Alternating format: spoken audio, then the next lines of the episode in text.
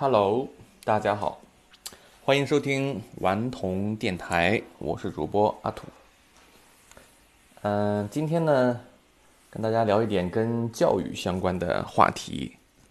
为什么聊教育呢？因为我今天早上，嗯，在看一个关于贝索斯的访谈，他刚好就提到啊，他小时候上的是呃蒙台梭利的这个幼儿园啊，preschool。他回忆起来，他印象特别深刻。他说他当时的老师回忆他在 Montessori 的时候做东西特别的认真。嗯，叫他，呃，去做别的，吃饭呢，干嘛呢？他基本上都没有什么反应。他需要搬着他的凳子，把他抬起来，他才看挪地方。呃，这个还唤起了我一些回忆，一些记忆啊。就是因为在二零一五年的时候，我还嗯对教育蛮感兴趣的，因为那个时候做了一些，嗯。跟线上内容相关的创业之后呢，就想研究一下，嗯，就是比较有这种长期投入的事业去做探索，所以呢，就找到了这个教育这个方向。嗯，因为我我个人是比较倾向于这种终生学习啊，其实不应该用教育这个词，我觉得更应该用。学习，因为教育这个词呢，是一个怎么讲？嗯，他人给这个学习者灌输的一个视角，就是我来教育你。嗯，跟跟学习是两个方向。学习呢，是学习者的一种主动的行为，他对这个世界的好奇和探索，更多的是以学习者的视角来去。呃，看待这个世界，我们今天所有的学校的体系呢，其实是来自于德国。德国在嗯世界大战呃前后，因为他们要呃准备战争以及战后的恢复，呃，他们我记得应该是叫普鲁士普鲁士的教育，大家可以在网上搜一下。所以他们用这种。批量的方式来实现孩子的管理和培训，呃，应该是叫培训吧，因为他们至少在当年的话，还是希望把小孩子培养成各种工种，比如说有有有人做军人，有人做工人，更像是我们现在理解的这种职业学校。嗯，对，就是那个时候呢，基本上就希望就是先 survive。先能够活下来，人先活下来，所以那个时候的人的要求是相对来说比较低的。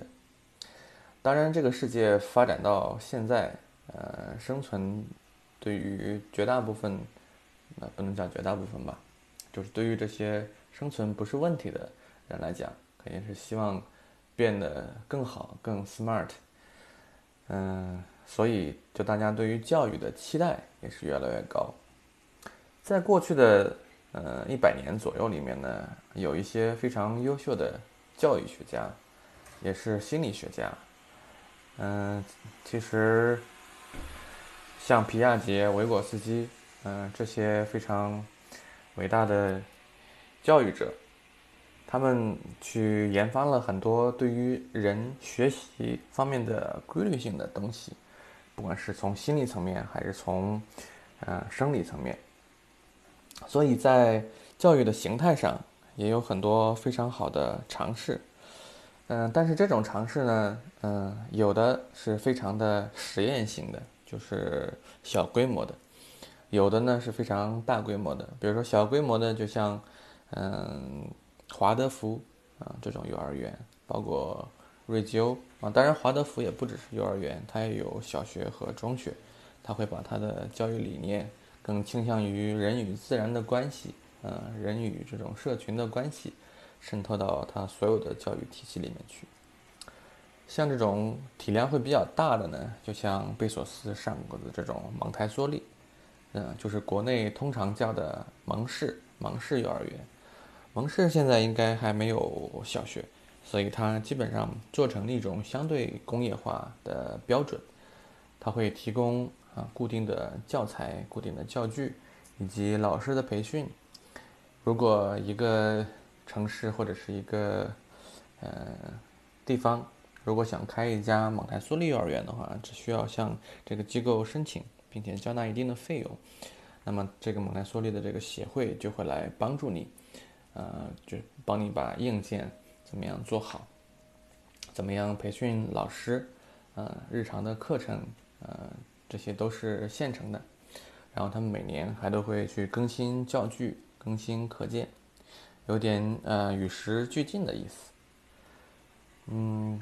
华德福呢，就是也是非常的 natural，非常的天然。他们基本上是没有用任何工业化生产的教具，也不建议孩子甚至家长去接触额外的媒体，至少是在幼儿园期间。嗯，他们的社群关系非常的纯粹，也非常的简单。嗯，家长孩子之间和家长之间的关系都处得非常好，就像是一个小的。单元模型，呃，他们希望通过这种小的、小的、良好的单元模型，去辐射到更广大的 community 里面去。然后，瑞吉欧呢，也是一个起源于意大利的幼儿园的体系，它更加偏重、注重人的天性，嗯，跟从艺术的角度来对小孩子进行一些辅导和指引。像贝索斯在呃这个报道里面啊，采访里面也经常提到的几个词，有一个词他提到了好多次，叫 intuition，intuition 就是直觉的意思。我觉得这个词包括本能，嗯，这些词现在越来越被西方的优秀的人物所提到，就像越来越多的西方的人，包括在。硅谷在纽约，很多的人去做冥想一样，他们都回归到呃方法之下的一种能力，这种能力是人本身就应该具备的，而不是被教育，而不是被赋予的，嗯，所以很多注重对人本源的原认知、原能力的保护和开发的。事情我觉得还是都是蛮有趣的，包括我自己也会去做一些尝试，不管是冥想还是呃对于直觉的探索啊，我觉得直觉对于一个人做判断来讲，他会更加的长程啊。比如说像贝索斯就讲，他其实做阿玛藏，包括做呃他收购这个华盛顿邮报。啊，包括他做一些其他的方向的投资和创业，他很多的东西都是遵循了自己的直觉，他本能的一种冲动是什么，他才会去，他会觉得这种事情能够持续的更长久一些，而不是通过逻辑去进行分析。我觉得逻辑能够负责解决局部的问题，对吧？局部的问题啊，微观的问题是用逻辑来解决，但是宏观的问题的话，就需要用更符合你生命本质的一种嗯直觉去进行思考。OK，然后回到教育这个方向或者叫学习吧，我个人觉得我还是蛮倾向于就是非常早期的这种学徒制的学习。就是像一个学生有一个师傅，对吧？或者是一个师傅有几个学生，嗯，那举几个例子。一方面呢，就像，呃，早年就像我们的父辈啊，就是五六十年代的那些人，比如说去到工厂，去到单位，然后都会有一个师傅啊。那个时候就叫话，就是叫“师傅领进门，修行在个人”。哎，这句话就很有味道。首先需要有一个师傅呢，先把你能够领进来，对吧？修行呢，其实还是靠你自己，靠你自己是什么呢？那其实就是你自己的悟，是吧？你自己的悟性，悟性这个东西呢，就是靠你，一方面是直觉，是吧？intuition，另外一方面呢，就是你长年累月在用王阳明的话说“世上磨练”，就在这个事情上不断的去磨练自己。就像另外一句谚语叫“读书百遍，其义自现”，你做着做着就会产生了对这件事情属于你的独特的思考。对，所以师傅领进门，修行在个人。我觉得这这句话我还是挺答应的。然后学徒制呢，我觉得它是非常好的这种，嗯，学校教育的一种补充。因为每个人在学校的这种语境下，他只能去适应考试啊，对吧？筛选啊，这样的一个。逻辑，因为人类这个世界去往前运转的话，它是需要有一定的规则，它需要去筛选，它必须像一台机器一样去运转，啊，这是一个上帝视角。上帝觉得，哦，那你七十亿人嘛，是吧？那你需要用一种逻辑来去管理。那我觉得可能不光是上帝了，很多的这种管理管理者也是都是用一样的视角来去。看待整个的群体，但是换一个角度来说呢，针对于每个人来讲，那每个人的需求是不一样的。但是教育这种产品呢，它很难做到个性化，很难做到个性化。嗯，先不要讲学校教育，你像在，嗯，几年前在硅谷，在硅谷有一个叫 Old School，Old School 呢是由谷歌。谷歌的几个非常早期的员工创办的，也拿到了扎克伯格和乔布斯的遗孀的投资。那个是第一笔投资，种子轮就有大概三千万美金，资金应该不是问题。在硅谷也有非常多希望尝试的，呃，希望探险的这种家长啊，美国人非常喜欢探险嘛，所以生源也不是问题。嗯，他们做的方式呢是给每个人建一套数据库，有一个 database。呃，每个小朋友他会有一台自己的 pad，每个人在下面所有的学习记录，呃，学习的检测情况，以及他后面每个都都有针对每个一个人的学习的路径，甚至呢，每一个房间里面都会有摄像头去跟踪这一个孩子。在某一刻在学什么，以及他甚至表情的反馈，可能三号还有体温的反馈，都会知道那这一个人他到底能在学的怎么样。当然，嗯，嗯，因为某些不确定的原因啊，Out School 其实后来在美国的实验失败了，虽然它最多的时候应该是开到了七家。分校区，到后来应该是只是去研究一些教材的开发，所以其实教育这个业态对于创新来讲还是还是非常非常困难。国内我也见过非常多在教育上面创新的，如果希望做的特别纯粹的那种教育呢，它一定是非常非常难规模化。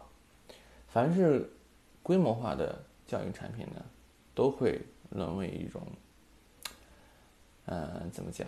体系化的、批量化的生产，这个矛盾我不确定，但什么时候能够解决？或许是人类的一个死结，嗯，这个也不确定。好，回到学徒制这个这个话题，就每一个人呢，他都是一个学习者，学习者都希望会有一个好的老师。比如说，我们看很多的武侠小说。啊，这些初出茅庐的毛头小伙子，比如说郭靖，比如说杨过，比如说张无忌，其实他们都很幸运的拜到了很厉害的老师。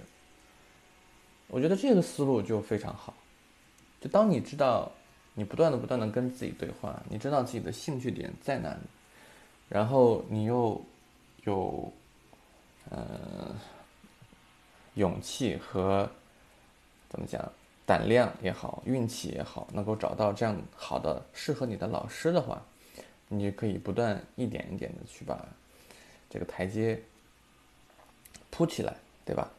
你像，嗯，你像这些足球运动员，对吧？你像在在在在在巴西，巴西有很多天才的足球运动员，他们在巴西，比如说在里约，在贫民窟踢球，那环境是非常非常差的。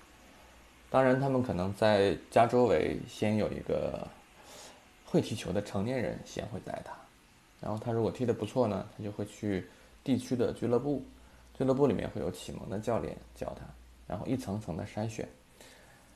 我觉得这种其实教练啊，就是那种 coaching 啊，是非常非常有效、非常高效的一种方式。因为这种 coach 这种教练本身他是会非常了解你，非常关注你，对吧？他会把你当成一个服务的对象来去照顾。嗯，我觉得。人生教练在西方现在已经非常流行了，其实有点像学徒制啊。因为学学习这件事情，除了学能力之外，那还要学怎么怎么过好这一生嘛，对吧？那你其实某种程度上就需要很多比你有人生阅历的人来点拨你。所以像这种 life coach，现在在西方也是比较流行的，嗯。包括像，呃，这个 Eric Smith，包包括 Steve Jobs，他们都有一个 coach，就是 Bill Campbell，啊，他以前是一个棒球队的呃教练，后来退役之后就在企业里面做职业经理人，后来成为硅谷非常多的优秀的企业家的教练。嗯，我觉得学徒制这种形式和方向，嗯，应该成为希望探索自己的人的一种人生路径。对我是一个非常倡导终生学习的人，也希望大家都能够有终生学习的精神，也希望大家都能够找到对自己的人生有帮助的 coach。好，今天的节目就到这里。下次见，拜拜。